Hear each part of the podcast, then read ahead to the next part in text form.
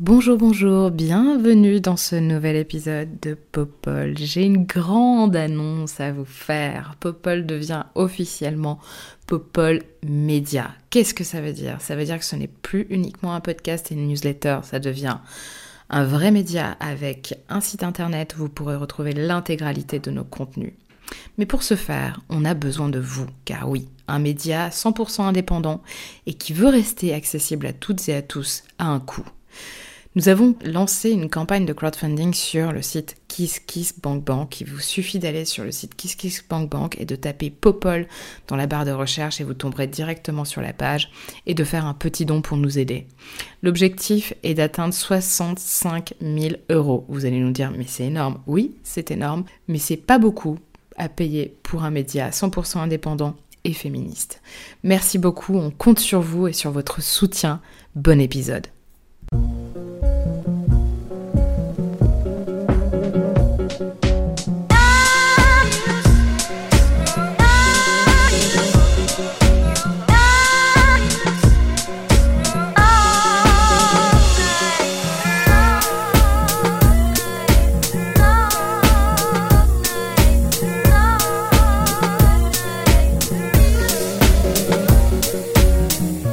Popol Talks, le podcast politique qui donne la parole aux femmes engagées. Bonjour, bonjour, bienvenue sur ce nouvel épisode de Popol Talks. Ça faisait longtemps, ça faisait très très longtemps et je suis très heureuse de pouvoir vous retrouver aujourd'hui avec une invitée spéciale. Vous allez découvrir qui et vous n'allez pas être déçus. Je précise que nous enregistrons ce podcast en direct de la Gaieté Lyrique qui a très aimablement euh, voulu nous prêter son magnifique studio d'enregistrement de podcast. Je tiens aussi à remercier euh, Artifarty, Arte France, Make Sense, Singa et Actes Sud qui occupent actuellement la, la Gaieté Lyrique dans ce qu'ils appellent et elles appellent la fabrique de l'époque. Je vous invite à retrouver toute leur programmation sur leur site internet. C'est parti pour ce nouveau Popol Talk. Bonjour Irénée. Bonjour Léa. Comment vas-tu? Ben moi ça va très bien et toi? Eh ben écoute, je suis très très contente d'être là. C'est le premier Popol Talk que je fais dans un studio. Donc euh, je suis très émue, je suis très heureuse que ce soit avec toi aussi d'ailleurs. J'espère être à la hauteur alors. Ah, j'en ai vraiment aucun doute. Pour les personnes qui te connaissent peut-être pas encore et qui découvriraient ce podcast et qui du coup auraient la chance de te découvrir grâce à ce podcast, comment tu te décrirais en quelques mots? Alors déjà moi c'est Irénée et surtout pas Irène parce que c'est en conséquence. Et euh, je suis euh, militante féministe, je pense avant tout. Je suis aussi autrice de, de, livres et accessoirement je suis aussi étudiante. Effectivement, alors deux livres, on va les citer quand même, c'est important. Deux livres parus aux éditions Divergence, Hilaria et La terreur féministe. Oui, oui, ayez peur, tremblez. Tu fais quoi comme étude, si je peux me permettre? J'ai fait des études d'histoire. Super, bah, très très bien. Bah, bonne chance parce que c'est dur d'étudier parfois, non? Oui, surtout euh, en parallèle du travail, euh, de l'écriture, du militantisme, tout ça.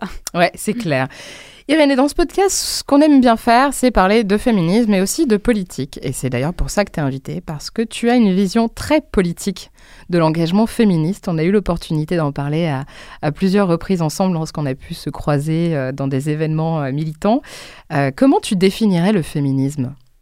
Pour moi, le féminisme, c'est euh, un mouvement de libération collective et j'insiste vraiment très euh, fortement sur cet aspect collectif. Ça ne peut pas être une lutte individuelle, ce n'est pas un truc euh, personnel, c'est vraiment un truc collectif qu'on fait ensemble, en mouvement. Et donc, un mouvement de libération de, des dominations donc euh, domination patriarcale, mais moi aussi j'élargirais ça parce que le patriarcat il ne joue pas tout seul. Mhm. Il s'allie avec euh, d'autres mouvements comme le notre système de domination, pardon, comme le racisme, euh, le capitalisme et autres. Et donc pour moi le féminisme c'est tout simplement un mouvement de libération des oppressions et aussi de l'exploitation que nous subissons en tant que femmes et dissidences.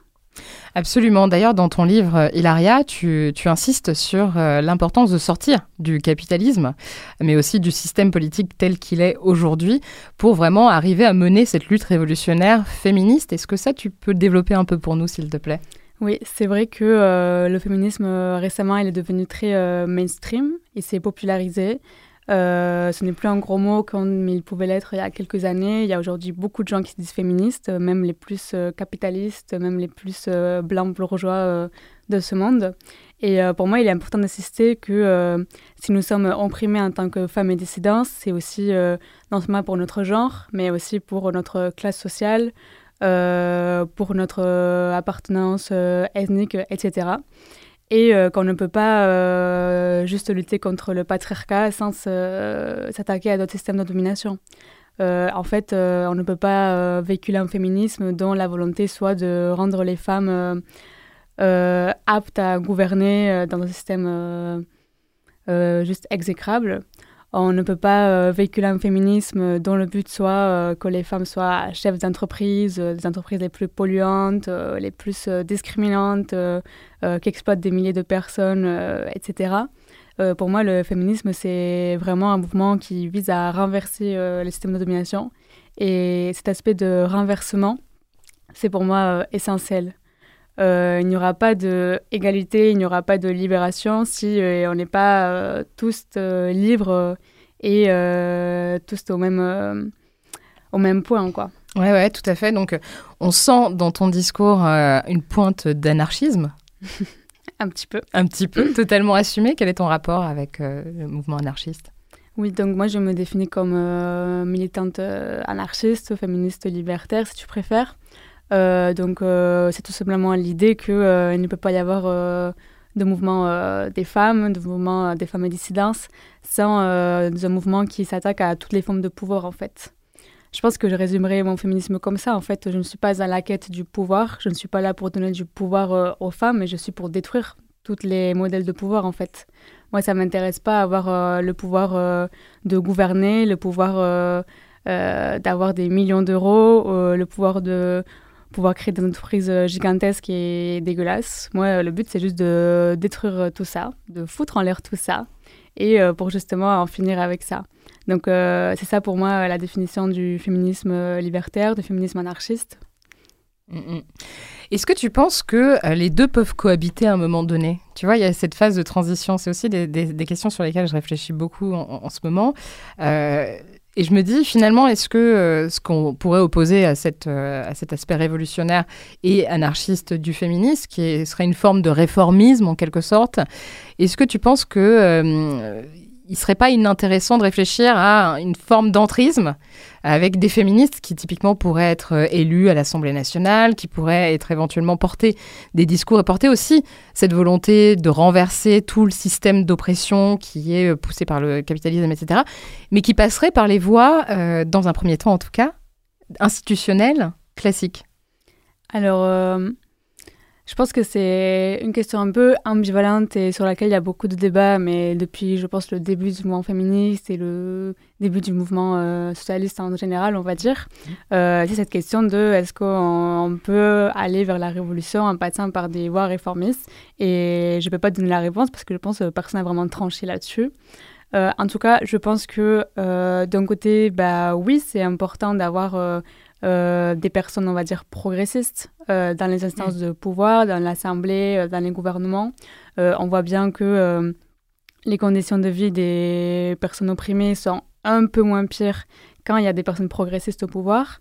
on l'a bien vu par exemple en Espagne où il y a un gouvernement de gauche pour l'instant, qu'il y a plusieurs lois, notamment concernant l'avortement, concernant les agressions sexuelles, concernant euh, les personnes trans, etc., qui ont vu le jour, même si ça a été très dur.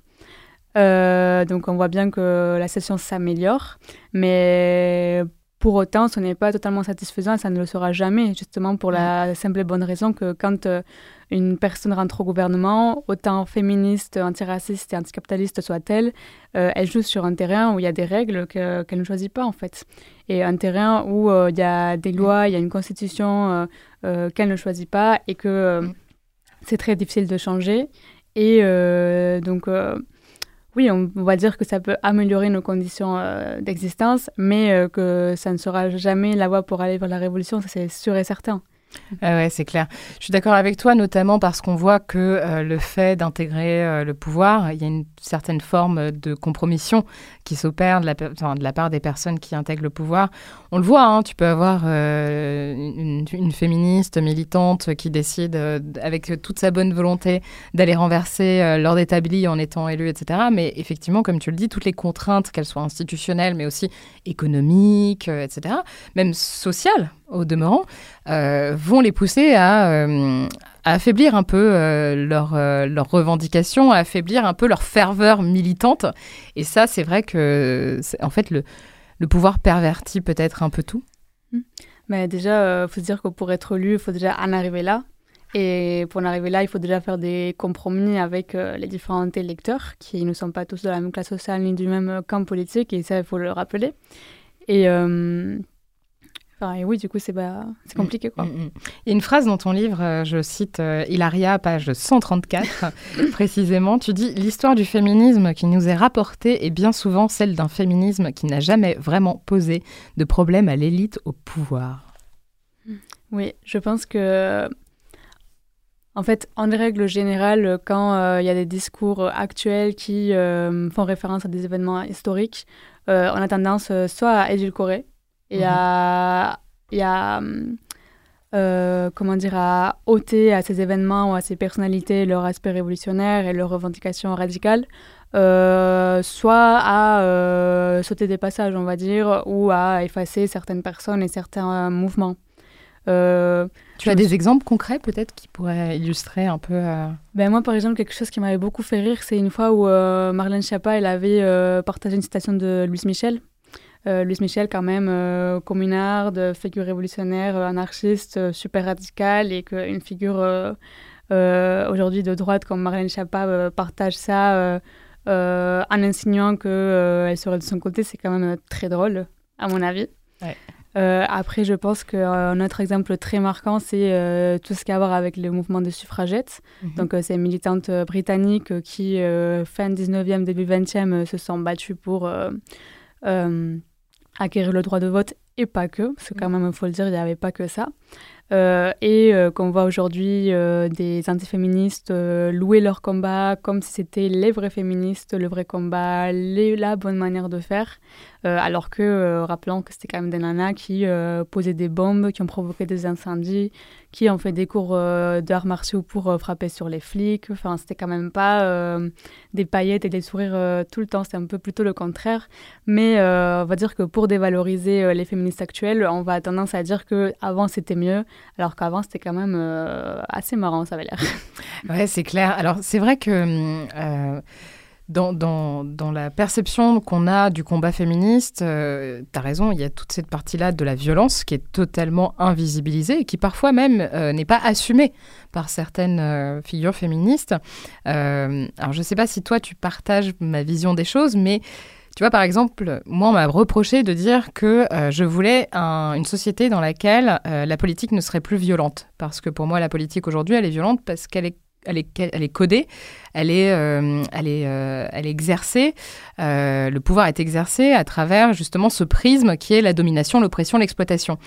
Et idéalement, si on arrive à sortir de ça, ça voudrait dire qu'on arrive à se défaire de ces codes de domination, d'exploitation et d'oppression.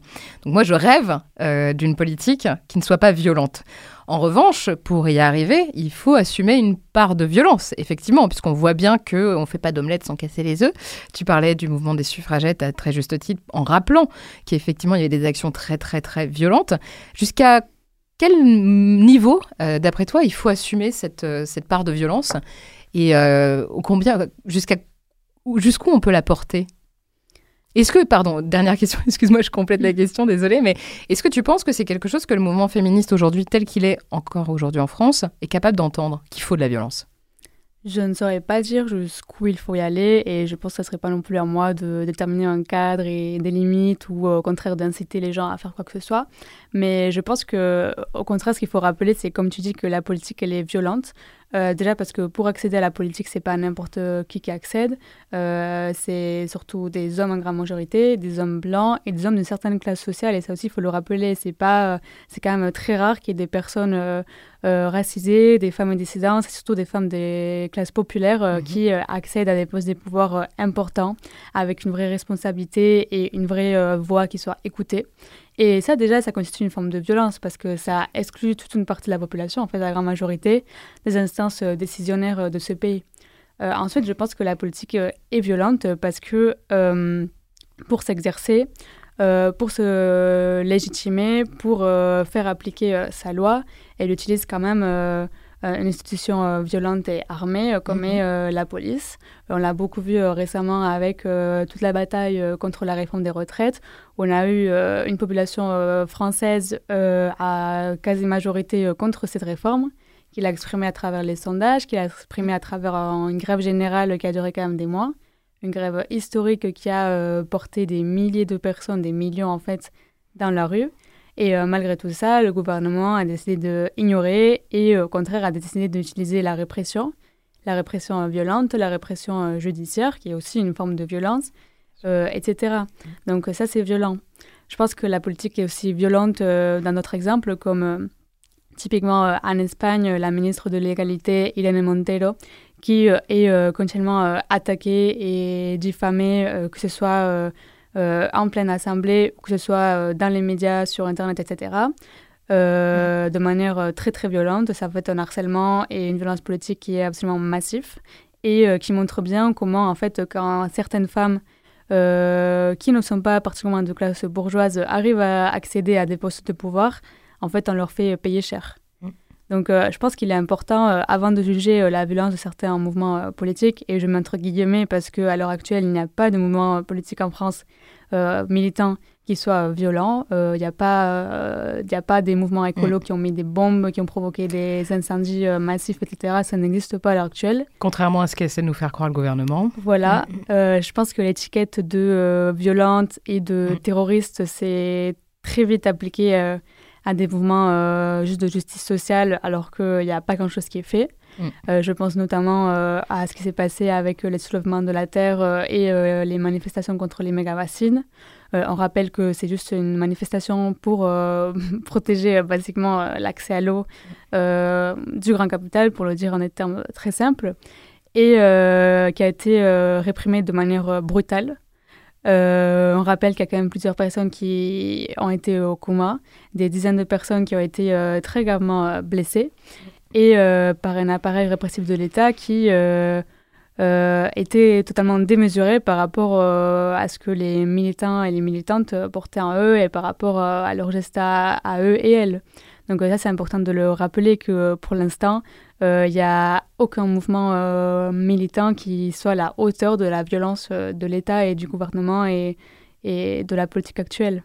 Donc je ne sais pas jusqu'où il faut aller, mais je pense que c'est important de rappeler que au minimum chose qu'on fasse pour contester euh, le pouvoir, pour contester les lois, euh, on est euh, réprimé, violenté de manière brutale et que, en fait, quoi qu'on fasse, ça reste de l'ordre de l'autodéfense. Oui, c'est souvent comme ça, en fait. On organise notre défense face à un appareil répressif. ça, c'est clair, c'est très bien de le rappeler. Mais est-ce que tu penses que le mouvement féministe est aujourd'hui capable d'entendre ça et d'assumer une certaine part de violence et de se dire oui, alors effectivement, on a pour euh, comment dire objectif de, déconstruire euh, toute cette domination qui, peut effectivement s'affirmer par, par de la violence, notamment institutionnelle. Mais pour y arriver, il va falloir quand même qu'on soit nous-mêmes un peu violentes.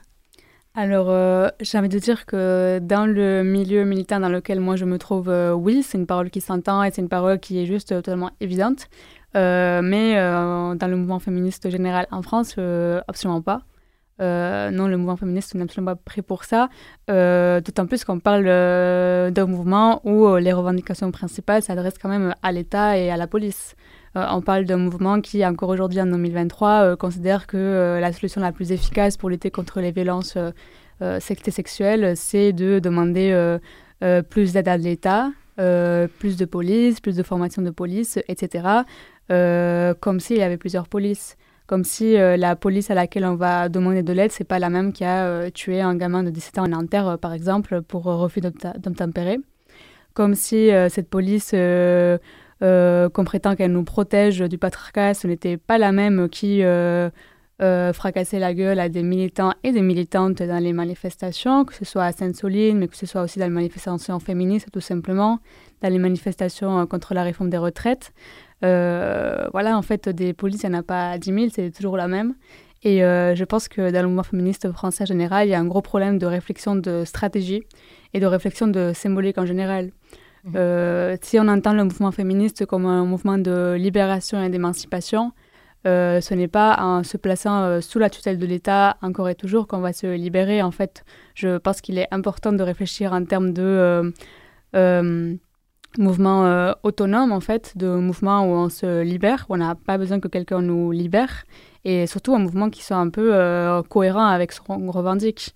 On ne peut pas revendiquer la fin du patriarcat en faisant appel à une institution les plus patriarcales et virilistes qui soient dans ce pays. C'est très bien dit. Effectivement, il y a aussi euh, ce mot que tu as prononcé qui me semble être très important et qui manque fondamentalement au mouvement féministe, comme tu viens de le dire, c'est le mot stratégie. C'est vrai qu'on a le sentiment qu'en France, en tout cas, c'est peut-être différent ailleurs, et tu pourras nous le dire peut-être aussi avec ton expérience euh, internationale et ce que tu peux euh, constater ailleurs. C'est vrai que moi j'ai le sentiment que le mouvement féministe manque vraiment de stratégie politique en France.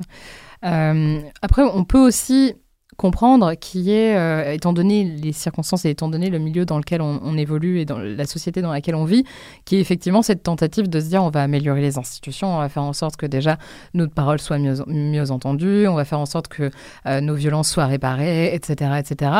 mais il est effectivement important de faire un pas de côté, même de prendre un peu de, de recul pour réfléchir à, à quelque chose de plus global. Moi, j'ai parfois le sentiment, malheureusement, que euh, on a une définition du féminisme aujourd'hui, en tout cas en France, qui, euh, qui insiste plus sur l'émancipation individuelle que vraiment sur l'émancipation collective, comme tu le disais en introduction. Et comment on fait, nous, à notre niveau, typiquement, pour essayer ben, de de, sensibiliser même nos proches, nos, proches avec lesquels on peut militer, etc., dans d'autres, circonstances, pour arriver à les convaincre de, euh, de sortir de cette logique-là, pour aller vraiment vers un mouvement politique, stratégique d'émancipation collective. Mais je pense que déjà, en fait, euh, c'est le manque de la stratégie politique dans le féminisme, c'est aussi parce qu'on manque de perspectives concrètes de qu'est-ce qu'on veut. En fait, on a tendance à résumer. Euh, les objectifs, ouais. Oui, les objectifs politiques euh, mmh, Absolument. Euh, on a tendance à résumer le féminisme par on veut l'égalité, on veut la fin du patriarcat, mais concrètement, ça veut dire quoi? Mmh. Parce que moi, personnellement, je pense qu'entre autres, il faut la fin de l'exploitation de notre travail que ce soit l'exploitation de notre travail euh, salarial mhm. ou euh, la fin de l'exploitation de notre, de notre travail reproductif, c'est-à-dire euh, toutes ces tâches que nous faisons qui, en fait, rapportent un capital au, capitalisme en général, mhm. comme les tâches domestiques, les euh, les tâches du soin, euh, la garde des enfants, la garde des personnes malades, des personnes âgées, euh, etc. toutes ces choses qui en fait sont un travail qui demande du temps, qui demande de, l'implication et qui sont essentielles en fait à toute la structure capitaliste et salariale mise en place et pour lesquelles on est non seulement on n'est pas rémunéré, mais on n'est pas non plus reconnu en tant que travailleuse pour ça. Donc, une des aspects, c'est celui-là, la fin de, la fin de, de notre exploitation. Euh, il faut aussi euh, la fin de tout ce qui est euh, les discriminations, la fin des violences que nous subissons, la fin de, on va dire, cette silenciation, la manière dont en fait on n'a pas de voix, ou en tout cas on n'est pas écouté, on ne nous encourage pas à l'utiliser. Quand on l'utilise, on est méprisé, on est invisibilisé, on, est, on nous fait taire en fait au plus vite possible. et en règle générale, je pense que c'est aussi un mouvement pour qu'on reprenne en fait un peu le, euh, le, le pas sur nos propres existences de manière euh, collective, euh, typiquement pour décider qu'est-ce qu'on veut, comment on le veut, dans quelle modalité, etc. Et je pense que vraiment le mouvement féministe devrait se poser, c'est pas qu'il y a des gens qui le font pas, mais de manière plus générale, euh, pour décider qu'est-ce qu'on veut. Et en fait, euh, une fois qu'on a décidé ça, euh, comment on fait pour en arriver là? Quelles sont les stratégies politiques, sociales les plus adaptées Quel mode d'action? Et je parle au pluriel parce que je pense mm. qu'en fait, il y a différentes manières d'arriver à des mêmes buts et que souvent ça peut être complémentaire et c'est tant mieux.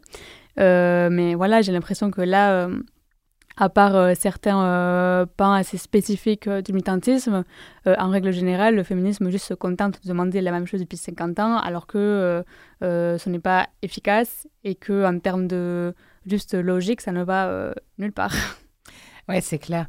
Moi, j'ai aussi le sentiment qu'on a parfois cette tendance à faire une, une, association qui n'est pas toujours qui est pas toujours juste, à mon sens, entre féminisme et droit des femmes. Dans quel euh, sens Est-ce que le féminisme, parce que j'ai l'impression que parfois on a juste tendance à, tu vois, se focaliser sur euh, un certain nombre de droits, mm. non pas que ce soit pas important, hein, loin de là. Bien sûr qu'il faut qu'on puisse euh, avorter librement, bien sûr qu'il faut qu'on puisse faire tout un tas de choses librement et qu'il faut que soit ça se soit protégé juridiquement, etc. Mais j'ai souvent le sentiment que un certain nombre, dans certains milieux militants en tout cas, on, on s'arrête qu'à ça en fait. C'est-à-dire on va revendiquer des droits pour les femmes, point. Euh, et que le féminisme, en fait, c'est cette définition-là. Alors que moi, je, partage cette définition du féminisme qui vient beaucoup plus loin, qui est pour moi un projet politique qui vise effectivement à une société où il n'y aura plus de domination, d'exploitation et, d'oppression. Est-ce qu'il euh, ne s'agirait pas peut-être juste d'arriver à le définir collectivement pour effectivement se sortir un peu de, juste cette conquête euh, des droits de manière un peu sporadique et en plus mal faite pour la majeure partie du temps, même s'il y a quand même bien entendu des choses qui, qui, sont organisées dans le milieu militant et qui fonctionnent, et heureusement d'ailleurs, mais euh, qui euh, finalement euh, nous, en, nous enferment un peu dans, bah, dans ce féminisme un peu néolibéral que tu dénonces d'ailleurs très très bien dans, dans ton livre.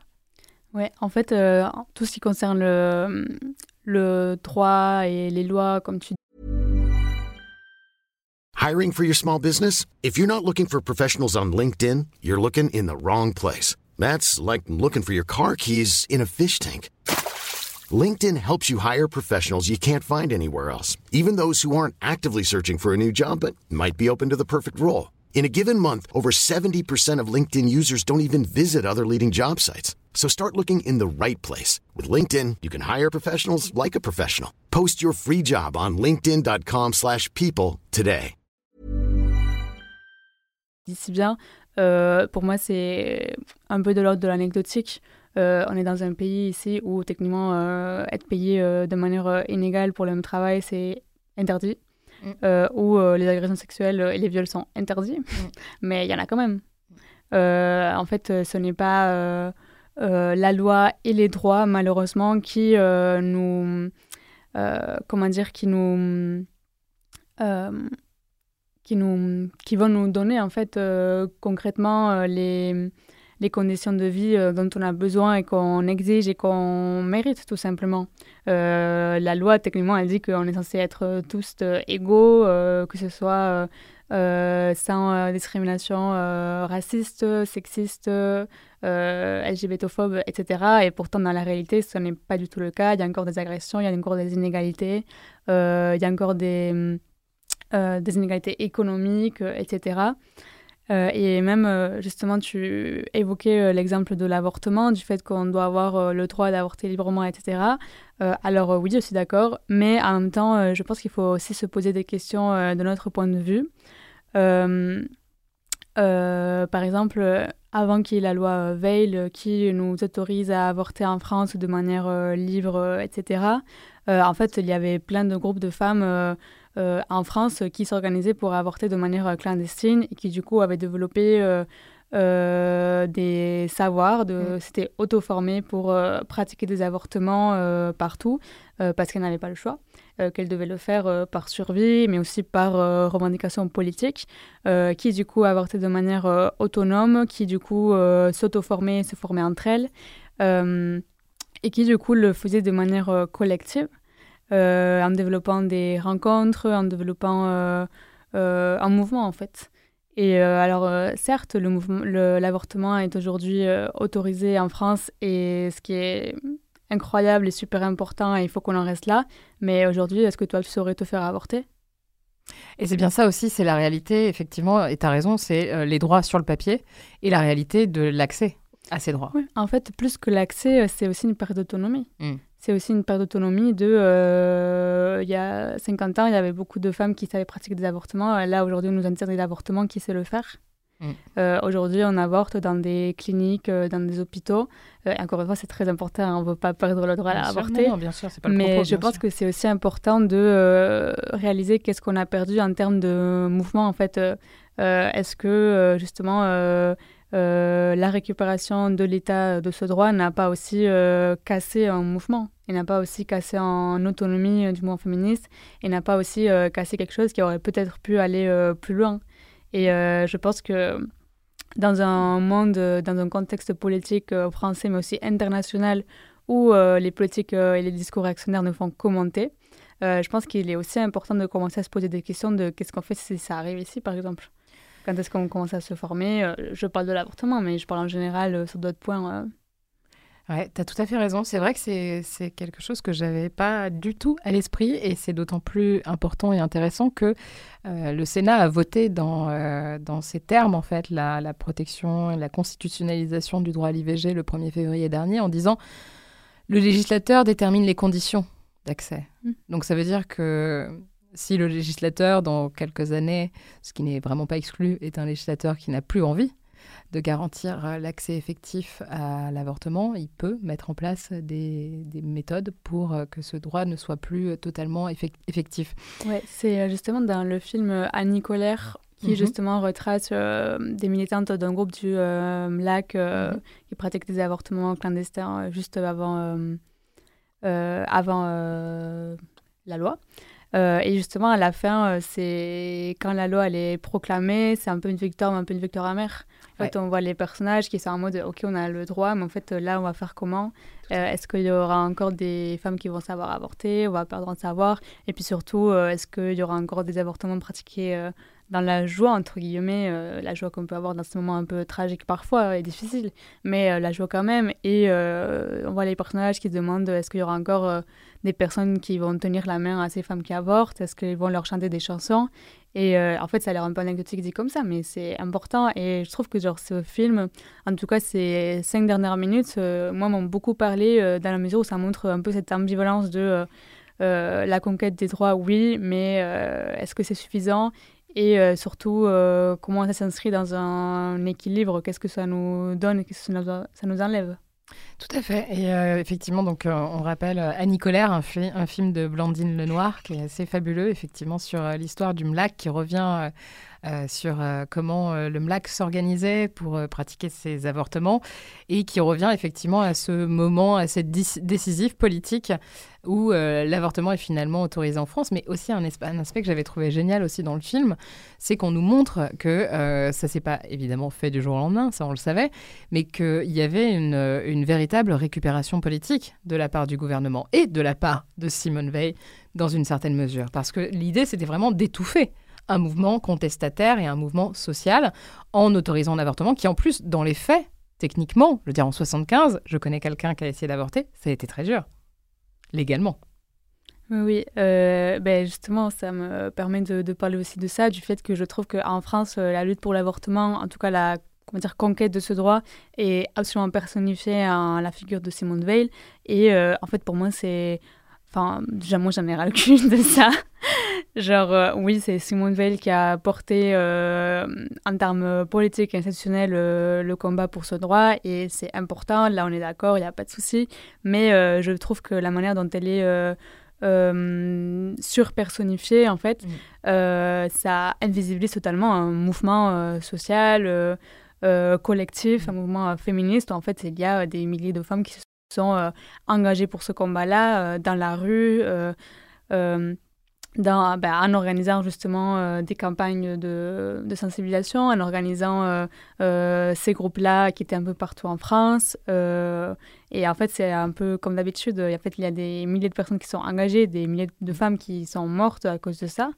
et qui sont complètement invisibilisées, comme si juste Simone Veil était arrivé un jour et hop hop hop, on a le droit d'avorter. Ça s'est pas du tout passé comme ça. Et euh, ça euh, rejoint un peu ce que tu disais tout à l'heure, euh, que j'ai écrit sur mon livre, où on nous raconte juste une partie de l'histoire. Mm. La partie qui est un peu sage et convenable, on va dire.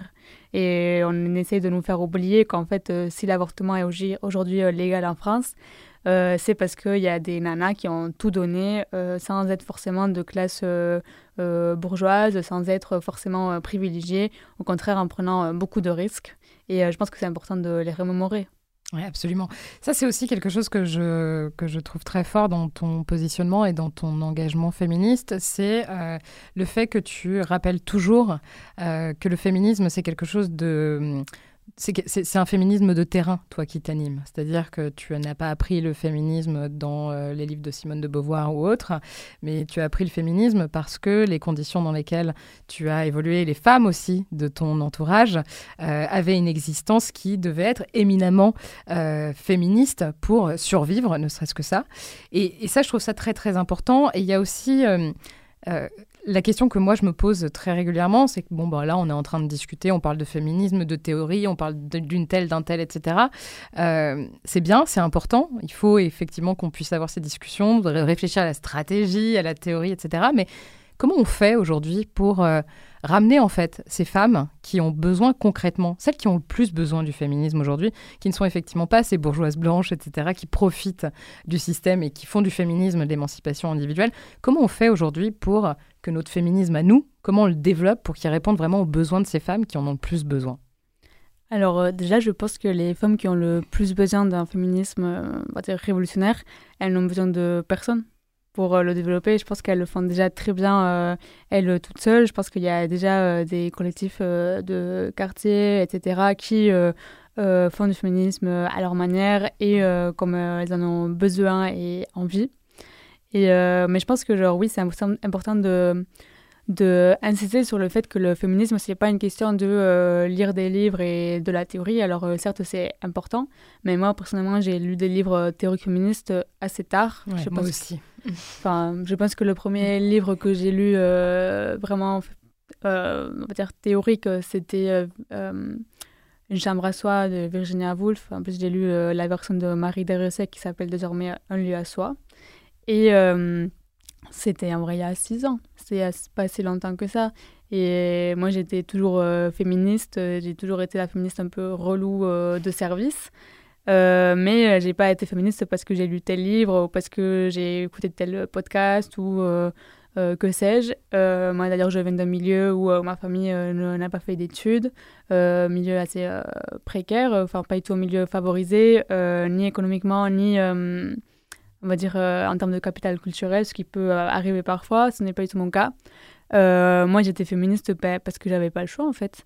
Parce que quand j'étais petite, il y a eu un féminicide et un infanticide dans mon entourage. Et forcément, ça te pose des questions. En fait, tu te rends compte que très vite que c'est pas juste chez les autres et qu'en fait, il y a un vrai système mis en place qui littéralement nous tue.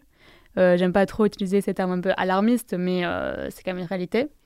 Euh, je suis féministe parce que j'étais petite pendant la crise de 2008 et 2012 et que euh, j'ai vu euh, les femmes de ma famille devoir faire la queue pour avoir à manger. Et ça aussi, c'est c'est du patriarcat, en fait, la manière dont les femmes sont davantage précarisées, plus facilement précarisées que les hommes, parfois pour des questions d'inégalité, de discrimination sexiste, etc. donc je suis aussi féministe pour ça, en fait. Euh, donc, euh, j'étais aussi assez jeune quand euh, l'avortement a été menacé dans mon pays et qu'on a voulu nous, en tout cas, limiter notre accès à, à l'avortement et à la libre disposition de notre corps. Je suis aussi féministe pour ça. Et donc je ne suis pas féministe parce que j'étais à l'université et parce que j'ai lu euh, Simone de Beauvoir. D'ailleurs, j'ai jamais fini le deuxième sexe. Mais je suis féministe juste parce que c'est quelque chose qui vient au triple et que c'est quelque chose qui en fait a toujours impacté euh, mon quotidien euh, en termes que, dont on n'a pas souvent l'habitude d'en parler, en termes économiques, etc. Et. Donc, euh, je pense que c'est important de développer un féminisme de terrain qui soit accessible, mm. euh, donc de réfléchir en termes d'accès, de, de euh, qu'est-ce qu'on fait comme modalité d'action, comme modalité de réunion, dans quel lieu, dans quels horaires, typiquement, par exemple, pour les darons, comment on fait pour que ce soit accessible mm. Ce n'est pas les darons qui prennent charge des enfants, ça s'arrive très rarement. Mm. Donc, quels horaires sont les plus convenables? Est-ce qu'on peut... Surtout pour celles qui sont en situation de monoparentalité. Oui, totalement. Je, je, pense par exemple au fait que dans trois semaines, il y a les nouvelles rencontres de la coordination féministe euh, nationale, donc euh, qui est une coordination qui euh, réunit une centaine de collectifs, associations, assemblées féministes dans tout le territoire, qui a déjà fait plusieurs rencontres, notamment à Rennes ou à Grenoble l'année dernière, qui là va se réunir en juillet à Mont-de-Marsan. Et euh, donc avec tout un programme de ateliers, de plénières, de rencontres, de discussions politiques euh, en tout genre, mais aussi euh, de moments un peu fun et off parce qu'on a aussi le droit de s'amuser. Et justement, cette année, ça a beaucoup été réfléchi en termes d'accueil des enfants. il y avait déjà un accueil des enfants l'année dernière, il me semble, mais cette année, il y a aussi des activités pour les enfants pour justement euh, pas se limiter uniquement à les garder, mais aussi leur proposer des activités adaptées à leur âge qui euh, leur permettent aussi de développer euh, bah, des pensées ou juste des, des, des curiosités, etc.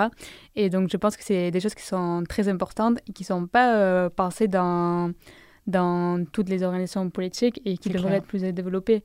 Donc mm. ce genre de choses, par exemple, ça permet aussi parce que souvent c'est plus accessible d'être dans des mouvements féministes quand on n'a pas des responsabilités de ce genre, euh, etc. Donc euh, pour moi, ça, ça, commence là aussi.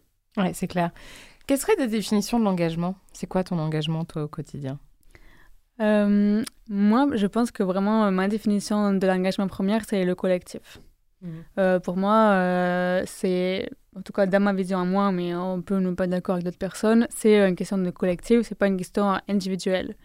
Euh, typiquement, typiquement, moi, dans mon cas, euh, ben, j'ai une plateforme sur euh, Instagram, je suis très visible, j'écris des livres, donc je suis quand même présente sur l'espace public en mon nom propre individuel. Mais moi, je ne considère pas que ça, c'est du militantisme. moi, je ne considère pas que je milite sur les réseaux sociaux, tout simplement parce que sur les réseaux sociaux, je suis moi, Irénée. je partage des idées ou Surtout, je appelle à aller à telle manifestation, à telle rencontre, à tel truc. Mais euh, je ne considère pas que ça soit de, du militantisme à proprement parler, euh, dans la mesure où, euh, pour moi, mon, mon engagement implique le fait de construire des projets de manière collective, de construire un mouvement, de construire des pensées en collectif, de construire des revendications, de organiser, d'organiser des rencontres, d'organiser des manifestations, d'organiser euh, des actions, euh, euh, etc. Et des choses que, bah, moi, dans mon cas, en tout cas, je le fais de manière plutôt anonyme. quand je suis dans un collectif et quand je construis euh, ou organise des choses dans des cadres collectifs, je n'ai pas besoin de dire c'est moi, Irénée, euh, qui ai écrit cette tribune, c'est moi qui ai organisé ça, c'est moi qui ai déposé ça en préfecture, parce qu'on s'en fout en fait, parce qu'on est dans le collectif et qu'on est en train de construire des choses ensemble, en mouvement, dans le long terme, euh, justement pour maintenir le mouvement en mouvement. C'est quelque chose qui m'avait dit une camarade argentine il y a quelques années, qui disait qu'en fait, le mouvement, il faut le maintenir en mouvement et c'est quelque chose qui, moi, m'a beaucoup marqué et que j'ai toujours en tête, le fait de, peu importe ce qu'on fait, il faut juste jamais euh, que ça arrête, il faut qu'on empêche que ça s'arrête. Et donc, euh, oui, je pense que pour résumer, je dirais vraiment pour moi, c'est le collectif. Ouais, c'est marrant ce que tu dis, le, le, fait de tenir le mouvement en mouvement, c'est prendre soin en fait du mouvement, de prendre soin des autres dans un collectif. Il y a Juliette Rousseau dans l'introduction euh, de Joie militante, elle a fait la traduction de Joie militante, qui parle de ça justement et qui dit que c'est des choses qui sont assez peu euh, valorisées dans les organes, en tout cas en, mixité, parce que souvent c'est des choses qui reviennent aux femmes la majeure partie du temps et qu'on valorise assez peu. Cette, euh, ce fait de prendre soin du mouvement. Mais oui, il faut prendre euh, soin, il faut prendre soin des, des personnes qui s'engagent et pour qui, en fait, euh, ça peut devenir très vite épuisant mentalement et physiquement. Ben, je pense par exemple là on est en mouvement historique, comme on disait tout à l'heure sur le mouvement des retraites. pendant, on va dire, cinq mois, il y a des personnes qui sont engagées euh, corps et âme dans ce mouvement, en se mettant en grève ou en soutenant les grévistes, euh, en allant au piquet de grève, en allant aux manifestations, différentes actions, euh, etc., euh, en diffusant par différents moyens l'idée et l'envie de s'engager. Et c'est quelque chose qui, je pense, a épuisé un peu tout le monde. J'ai envie de dire, c'est normal que le mouvement soit un peu euh, essoufflé au bout de cinq mois, euh, notamment en vue de toute la répression euh, politique, policière, judiciaire qu'il qui y a eu. mais je pense qu'il faut faire en sorte de, voilà, de prendre soin de nous et des autres, de faire en sorte que tout le monde puisse aussi un peu se reposer mmh. et mais sans pour autant euh, laisser tomber euh, les choses et dire qu'en fait, bah, faut qu'on continue, euh, peut-être par d'autres moyens, peut-être différemment, mais il faut pas qu'on lâche parce que si on laisse tomber ça, en fait, ça va de la porte ouverte pour, pour tout. Ouais. Non, faut, faut, résister, ouais. Et dans le mouvement féministe, c'est un peu pareil. Mm. Et il faut continuer, malgré que ce soit épuisant, malgré que on a l'impression qu'on ne gagne pas grand-chose. Mais il faut aussi accepter ça. Le militantisme, c'est très ingrat. Ouais, c'est clair. Il n'y a pas beaucoup de victoires, il y a beaucoup de défaites, il y a euh, de nouvelles attaques qui se succèdent euh, l'une après les autres. C'est euh, beaucoup de mépris, c'est devoir s'expliquer tout le temps. C'est ingrat, il ne faut pas devenir féministe si on veut avoir une valorisation. Hein. non, non, ça c'est vrai. Il y a un autre aspect aussi qui me vient à l'esprit en parlant du militantisme et notamment dans les orgas féministes. C'est, en tout cas, moi, c'est des choses que j'ai pu rencontrer dans une orga spécifique que je ne citerai pas, mais c'est que j'ai eu le sentiment que malgré toute notre bonne volonté, malgré euh, toute notre déconstruction par rapport aux enjeux de domination et de pouvoir, il y avait quand même parfois des lieux où, euh, en fait, on euh, on n'était pas allé jusqu'au bout de cette déconstruction de notre rapport au pouvoir et qu'on se retrouvait dans des instances, dans des enceintes, dans des orgas ou autres, où ces rapports de domination étaient parfois reproduits et c'est très violent et très difficile à anticiper. Moi, j'avais pas anticipé typiquement en me disant que en allant dans une orga féministe, euh, je pourrais éventuellement me retrouver dans un, dans un environnement où ces jeux de ces enjeux de domination et de pouvoir allaient être aussi présents. Est-ce que ça c'est des choses qu'on peut prévenir et si oui, comment? Je pense qu'on peut les prévenir difficilement. Et je pense que c'est pas quelque chose qui s'arrête aux orgas féministes. Je pense que dans non, bien sûr, oui, je pense que dans tous les milieux euh, militants, que ce soit des organisations syndicales, mhm. associatives. Euh, les partis politiques. Oui, les partis. Euh, surtout. et voilà, que ce soit des enjeux plus euh, anticapitalistes, féministes, antiracistes ou autres. je pense qu'il y a toujours des scènes de domination qui se reproduisent, je pense, malgré nous, et parfois de manière inconsciente. je ne sais pas comment on pourrait les prévenir. Euh, parce que malheureusement, euh, ça continue à se reproduire. Mais je pense euh, un aspect clé, c'est quand même reconnaître que c'est là et que ça existe mm. et être alerte et être ouvert, ouverte à les critiques, aux remises en question, que ce soit de manière, enfin des autos remises en question ou des remises en question par autrui. je pense que c'est essentiel. je pense que quelque chose en fait de primordial, c'est d'essayer de laisser son ego de côté euh, d'essayer de se dire que en fait, euh, voilà, on est là pour euh, se battre contre des systèmes de domination dans lesquels on baigne depuis qu'on est petit et dans lesquels tous nos parents, grands-parents baignent, donc c'est bien inscrit, et que forcément, malgré nous, on veut faire des choses mal ou plus ou moins bien. Et que quand quelqu'un pointe du doigt le fait qu'on s'est trompé sur telle chose, elle n'est pas en train de s'attaquer à notre personne, mais juste à un moment, mhm. une idée, euh, une revendication, un mode d'action qui en fait euh, pose problème pour diverses euh, raisons. Et c'est quelque chose qui est difficile à faire. Hein. Mais je pense que vraiment laisser son ego de côté, ou en tout cas le plus possible, c'est quand même le mieux dans la mesure où, alors quand ces critiques surgissent, on est plus apte à dire mhm. d'accord, est-ce que potentiellement tu peux m'expliquer, est-ce qu'on peut en parler? Déjà pour comprendre, pour trouver des solutions. Euh, pour réparer s'il y a besoin de réparation euh, selon le contexte, etc.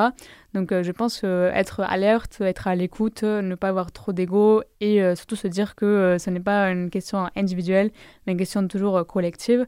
S'il y a quelqu'un dans une session ou enfin une organisation qui euh, commet une erreur, moi je pense qu'il faut le prendre comme quelque chose de collectif parce que ça peut arriver à mm. n'importe qui mm. et qu'il faut réfléchir euh, ensemble à comment on fait, euh, euh, ça se reproduit, comment on fait pour l'arranger, comment on fait pour réparer, etc.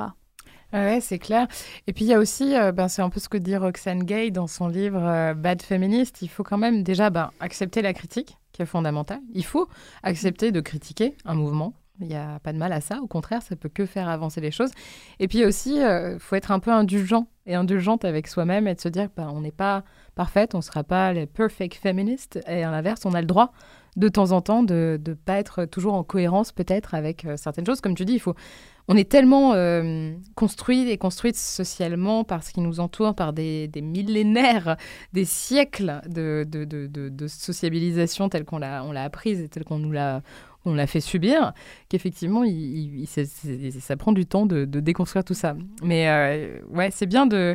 En tout cas, ça peut, je pense, dissuader un certain nombre de personnes euh, de se dire ah ouais mais les milieux militants c'est chouette mais c'est vrai que ça peut être épuisant ça peut être euh, ça peut être parfois violent compliqué il y a des rapports interpersonnels à gérer etc mais c'est bien d'entendre aussi cette, ce son de cloche qui est bah ouais bah, c'est ça, en fait, parce que c'est la, vraie vie et que ça fait partie aussi du militantisme et que c'est pas pour autant qu'il faut tout jeter, mais au contraire, il faut aller dans un, dans un sens où les choses s'améliorent et surtout ne pas baisser les bras. Je pense qu'en tout cas, il ne faut pas rentrer dans le militantisme en disant euh, c'est tout rose, c'est tout joli, c'est tout facile et on va juste être ensemble pour s'attaquer euh, au, monde extérieur méchant. Euh, au contraire, c'est en fait c'est la vraie vie. Il y a encore des, ben, comme tu dis, des rapports interpersonnels et qui jouent beaucoup en vrai. il y a des rapports de domination, il y a des logiques de pouvoir parfois, même souvent et euh, que oui, parfois il faut batailler même à l'intérieur de son organisation et même avec des camarades, il faut batailler parce que euh, on n'est pas euh, tous d'accord sur les mêmes choses, mm. sur les mêmes modes d'action, sur les mêmes stratégies ou analyses politiques et on n'est pas tous au même niveau de construction ou déconstruction et parfois c'est difficile et parfois c'est épuisant et je pense que parfois c'est aussi compréhensible qu'il y ait des personnes qui lâchent et qui euh, quittent certains organes parce qu'elles ont fatigué de batailler dans leur propre organisation. Mm. Euh, mais malheureusement, à l'heure actuelle, je n'ai jamais rencontré euh, de groupe qui soit 100% parfait, qui soit 100% déconstruit, qui soit 100% utopique en quelque sorte, ça n'existe pas, en tout cas je n'en ai pas rencontré. Donc je pense qu'il faut aussi euh, accepter ça, mm. mais euh, de manière euh, juste réaliste, se dire bah oui c'est comme ça, alors comment on fait de manière collective pour essayer de l'arranger le plus vite possible et le mieux possible. Tout à fait. Irénée, je crois que nous sommes arrivés au bout de cet entretien, si ça te convient. Je ne veux pas non plus euh, te retarder parce que je sais que tu as des journées très chargées. Il faut aller militer, précisément. Où est-ce qu'on peut te retrouver pour suivre un peu tes activités? Alors euh, moi, on peut me retrouver sur euh, Instagram, évidemment. Et sinon, la meilleure manière de me retrouver, c'est d'aller à des assemblées, d'aller à manifestations, d'aller à un rassemblement ou en général je suis euh, en général au rendez-vous. Donc euh, pour me retrouver, le plus facile, c'est de s'engager. Très bien. Est-ce que tu peux nous rappeler les dates de la grande rencontre de la coordination féministe, s'il te plaît? Alors, c'est en juillet, c'est je crois du 12 au 16 juillet, c'est ça. pour y accéder, il faut faire partie d'un collectif féministe. On ne peut pas y aller de titre individuel. Et je crois que les inscriptions, c'est jusqu'au 2 juillet. Donc, je ne sais pas si le podcast sera déjà sorti. Pas sûr. je ne sais pas si c'est très pertinent de la. Bon, en tout cas, c'est bon de savoir qu'il y a des, il y a une coordination féministe et qu'il y a ces rencontres qui sont organisées annuellement. Oui, oui, annuellement euh, depuis trois ans, je crois. Ok, super. Bah, merci beaucoup. J'espère que cet entretien t'a plu. Merci d'avoir partagé ce moment avec nous. Merci d'avoir partagé tes très riches réflexions. merci et à merci à celles et ceux qui nous écoutent. À bientôt pour un nouvel épisode de Popol Talk.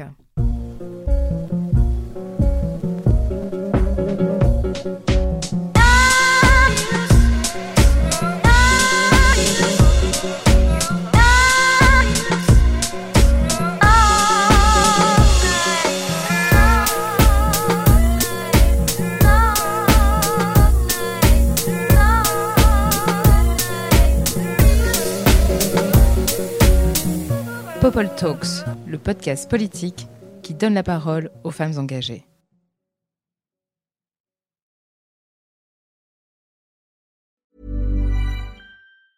Mom deserves the best, and there's no better place to shop for Mother's Day than Whole Foods Market. They're your destination for unbeatable savings, from premium gifts to show-stopping flowers and irresistible desserts. Start by saving 33% with Prime on all body care and candles. Then get a 15-stem bunch of tulips for just $9.99 each with Prime. Round out Mom's menu with festive rosé, irresistible berry chantilly cake, and more special treats. Come celebrate Mother's Day at Whole Foods Market.